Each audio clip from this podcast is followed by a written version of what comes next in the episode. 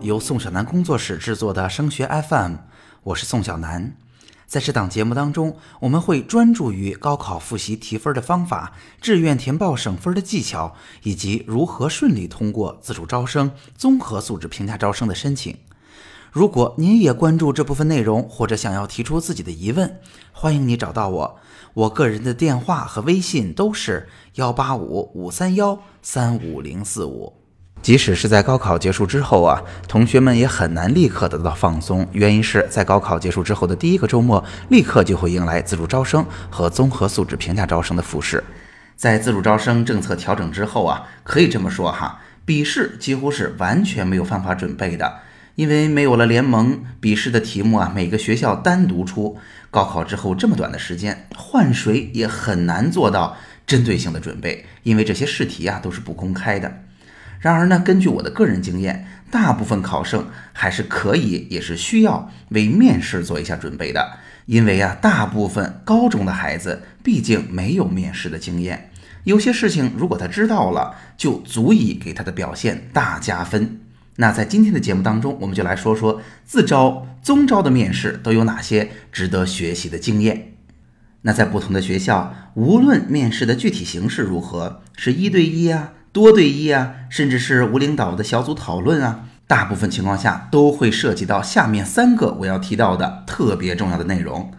第一个，我们值得认真去谈的环节就是自我介绍。那有的同学就会问了，自我介绍不就是个个人简介吗？我说过无数次了，这有什么好准备的呀？那大家想想看哈，通常我们接触到的身边好学生的自我介绍是不是这样的？我叫什么什么，我来自哪儿啊？我是哪个学校的啊？我是班长，我是团支书，我参加了什么什么社团，什么什么活动，取得了怎么怎么样的成绩，获得过怎么怎么样的奖项。您想想看，大部分身边的好学生是不是都是这样？那如果答案是肯定的，在自主招生当中，您就会发现，通过这样的自我介绍，我们无法给招生官留下一个深刻的印象。那除了这些基本的信息以外，其实，在自我介绍里边，最值得去准备的是要向面试官介绍清楚我们自己到底有哪些优势，以及仅仅属于我们的特点。那相信大家在之前准备自荐信的时候，已经充分的考虑过这个问题了。那我们有哪些特质，以及这些特质如何跟我们未来想要学习的专业进行匹配？而且呀，最好可以有具体的事实或者结果来支持。比如说，我想学机械工程，那我在高中阶段呢会有呃跟设计啊、跟制造有关的小专利。比如说呢，我想学语言，那我在高中阶段可能有英语的获奖经历，或者说很不错的托福啊、雅思的考试成绩。那再比如说，如果我想学中医，可能有的同学说我高中我就读过《黄帝内经》，是吧？我就读过相关的经典著作。那只有这些才让我们足够有特点，足够有特色。我们在面试当中要实现的最大目的，第一是给面试官留下深刻的印象，嗯，这个孩子跟其他人有所不同。第二就是我们大概要知道不同专业的人啊，大概需要什么样的品质，大概需要什么样的能力。因为面试官现在几乎都是来自于每一个具体的专业了，我们能让面试官感觉到，嗯，这个孩子跟我身边的学生几乎是一模一样的，我觉得他适合我的学校。那在这个基础上呢，我还要做一下小提醒。第一就是对于语言类的专业或者，呃，不管什么样的专业吧，只要来得及，大家记得中英文的自我介绍还都是要准备一下。第二就是如果时间允许的话，即便是在去学校的路上，也要稍微做一下尝试。我们能够把自我介绍的时间控制在一到两分钟。大家会发现，时间说久了，对于一个高中生而言并不容易。所以无论如何，在见到招生官之前，还是要做一做练习。此外呀，在自我介绍的部分还有一个点，我想分享给大家，这可以说是在面试当中的必杀技。如果你把这个问题谈得很好，谈得很透，学校的老师一定会非常喜欢你的。这个点就是我们对于未来学业甚至是职业发展的个人规划。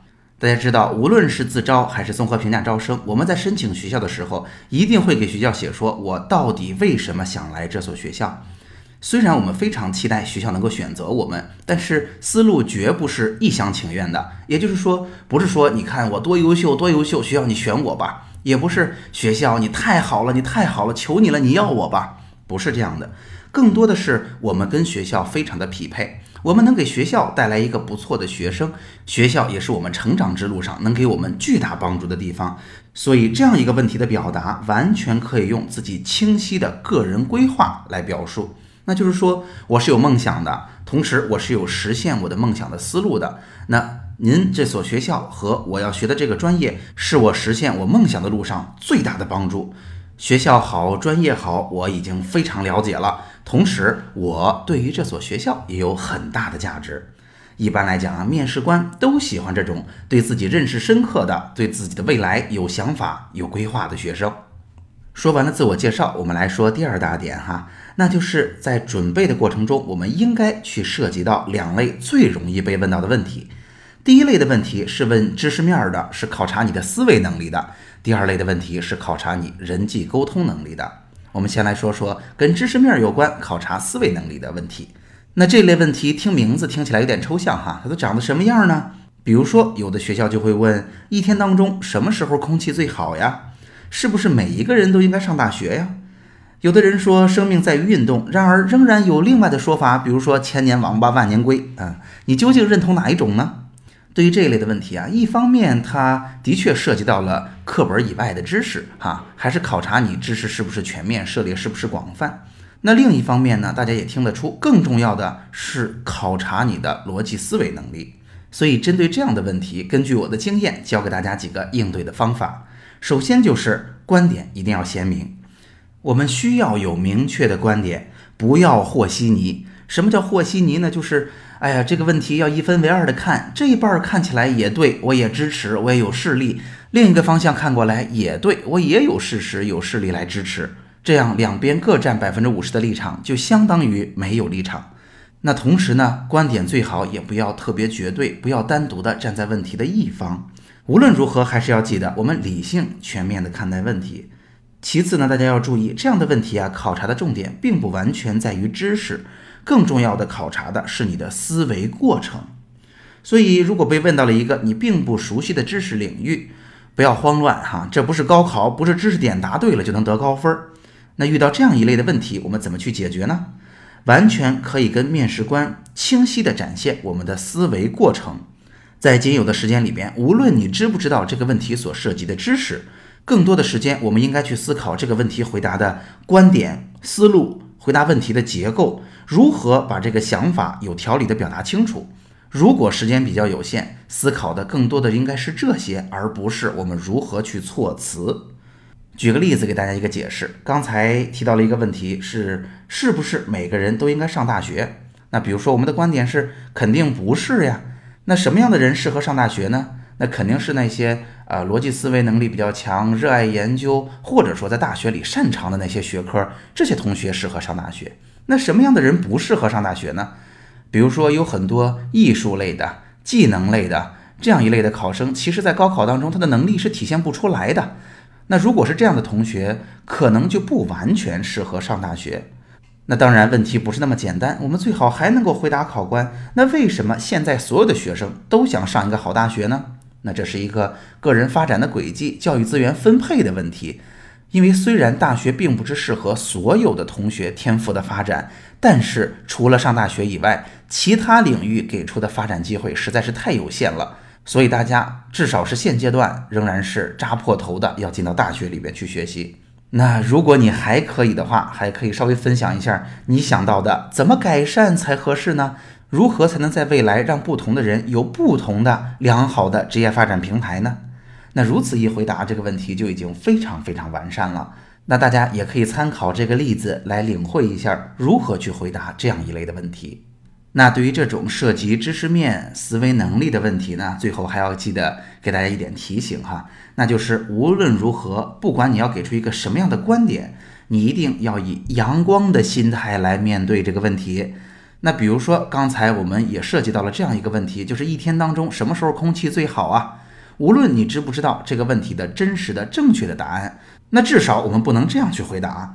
老师啊，你可不知道我所在的那个城市啊，一天到晚这个空气就没有好的时候，我们那儿雾霾特别严重，都没法待了，所以我才想换个城市上大学，所以就来到您学校了。大家想想看，如果带着这么个心态去回答问题，那我们的面试肯定就完蛋了。那另外一类常见的人际沟通能力的问题又是什么样子呢？再给大家举几个例子哈。涉及人际沟通的问题，通常长的是这样的：比如说，如果你的家里长辈犯了错误，你会选择怎么办？比如说，在高中里你遇到了非常不喜欢的老师，你会如何解决？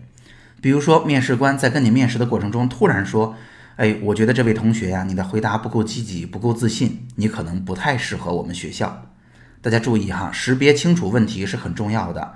即便刚才最后一个题让人感受到了巨大的压力，大家注意，这都不是在说你好还是坏，而是在试图了解你跟人打交道的能力，或者说你的情商是不是足够高，你是如何为人处事的。那面对这样的问题，我们应该用什么样的思路来解决呢？第一，人际沟通没有绝对的对错之分，所以遇到事情，大家要记得对事不对人，不要去否定掉犯错误的或者你认为有问题的这个人。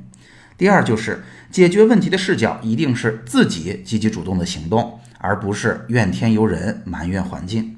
第三，我们一定要想出合适的方法来如何化解眼前的难题。第四，这类问题的加分项就是，如果你还能想到办法，在未来如何让这个问题得到根本的改善，那就更棒了。再来给大家举一个例子，刚才我们提到了这么个问题，就是如果你在高中遇到了自己不喜欢的老师，应该怎么办？比如说，如果这个问题问我，我会这么回答：首先，我为什么不喜欢他呢？我觉得这个老师未必是个坏人，但是我之所以不喜欢他呀，是因为我们之间发生了一系列的事情，比如说某一次我的考试考得不是很理想。他在班里啊就说：“哎，我怎么怎么样了？我这样学可能就没有前途啊，或者我对自己很不负责任啊。我觉得我自己不是这样的，但是老师这么说我，我就是很不喜欢他。我觉得他错怪我了。那大家看，这就是第一步分析问题，我们对事不对人。那解决问题的视角就是要自己主动行动。那我们应该怎么去想办法解决这个问题呢？”那就是虽然我不太确定老师是不是喜欢我，但是我要选择跟老师主动的沟通一下，而不是让这个误解或者矛盾持续下去。所以可能我就想了个办法，我在作业里边啊给老师写了一个留言，因为我觉得我不确定老师是不是真生我气，我去当面跟他谈，我有压力。我在作业里写，老师，我最近犯的错误呀，不是有意犯的。那虽然经常出现这样的错误，我也觉得很羞愧。但是您放心，我是很想把这个学科学好的，我也很喜欢您的教课方式，我想试一试，您愿意帮我吗？相信如果我们这样去积极主动的沟通，大部分情况下我们还是能够收到老师积极的回应的，对吧？那如何想办法化解这个矛盾呢？那就是只要老师积极的回应了，那我们就直接去找老师沟通，我们表达我们自己对老师的认可，甚至在允许的情况下，我们也可以向老师解释之前发生的误解。那在最后，刚才提到的加分项就是，呃，如何让这个问题在未来也能有所改善？我们可以这样回答：有了第一次的沟通，我相信大家的问题啊，百分之八十九十就解决了，因为老师没有必要特别的为难某一个同学。那我们可以保持着跟老师长期的沟通，在啊大的单元结束之后啊，或者在期中、期末考试之后啊，我们经常去跟老师汇报一下自己的想法。说一说这阶段自己对自己的理解和总结，让这样的学习关系变成一个良性的互动。举完这个例子，相信大家就有感觉了。哎，原来人际沟通的问题是用这个思路来作答的。那接下来要为大家分享的，在面试当中特别重要的第三点，就是大家一定要小心致命错误。什么叫致命错误呢？就是在面试当中，如果这些问题你遇到了没有处理好，很可能你就被一票否决了。首先，致命错误包括了品德问题。品德问题在自招也好，综招也好，遇到的最常见的就是材料造假。那相信啊，不同的同学对于自己应有的素材如何进行表述，这是有不同的方式的。而且呀，这也无可厚非。学校特别希望我们能够用自己的口吻来表达自己的优势。但是啊，无中生有，这是一种完全不可以接受的行为。面试官在面试你之前，一定是看过你的材料的，所以材料造假一定会被问出破绽。那在这个基础上，也稍微提醒大家一句哈：如果被问到了比较难的问题，自己不了解，千万不要不懂装懂，因为在刚才的分析当中，大家也已经知道了，知识面本身不是百分之百的重要。遇到这样的问题，大家不要慌乱，完全可以用向对方展示自己的思维过程的方式。来良好的处理这样的问题。那第二个致命错误就是，如果我们的心理健康或者处理压力的能力非常糟糕，那同样会被一票否决。比如说，如果我们在面试当中表达的观点呀、表达的情绪啊，都完全是负面的，是看不起别人的，是否定环境的，甚至是对社会不满的，我相信这样观点的考生是很难通过面试的。同时呢，我要在这儿提醒大家一点，有的时候在面试当中，考官是故意把有特别大压力的问题丢过来的。那在这样的时候，你要提醒自己，识别清楚这个问题。这个问题是来考察我的情商的，是来考察我人际沟通能力的，而不是他故意的刁难我。任何一个大学的老师没有必要故意的刁难我们。所以，如果这样的问题我们无法招架，手足无措，甚至与考官发生了争吵。我相信这个面试一定是失败了。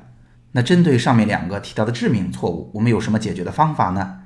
想想看哈，我来劝劝大家哈，大家想想看竞争者的处境。你所有竞争的同学们都是刚刚结束了高考，大家也都完全没得准备，大家对于面试也都毫无经验，所以我们期待的就像高考一样，并不是一场完美的考试或者面试。我们要在面试当中，并不是要实现一个多么多么高的目标，一定要让考官怎么怎么样，一定要让学校对我怎么怎么样，一定要形成怎么样的印象，都不是这样的。我们要在面试中表现出来的，下面这句话特别重要，就是像一个正常人。当我们带着很强的目的、很高的目标，神情紧张、两手冒汗的来参加面试的时候，我们其实啊，已经很难表现得像一个正常人了。调整好自己的心态，表现得像一个正常人，其实你的面试就已经成功了一半了。好，总结一下今天的内容，因为啊，高考之后时间紧迫，今天的节目为大家总结了三点，肯定是每个人都需要的，也相对非常容易准备的内容，那就是一定要好好的准备自我介绍，体现好自身的特点。第二就是列举了两类常见问题的应对方法。那考察知识面、思维逻辑的应该如何去应对？那考察人际沟通能力的又应该怎么作答？那最后我为大家提示了一定会导致面试失败的致命错误，提醒大家，你只要放轻松，面试的时候像一个正常人，基本就不会犯特别大的错误。好，今天的节目就到这儿，在宋小南工作室。我会把多年深入研究高考的经验化成切实有效的方法和技巧，帮助高三的考生少走弯路。我们下期见。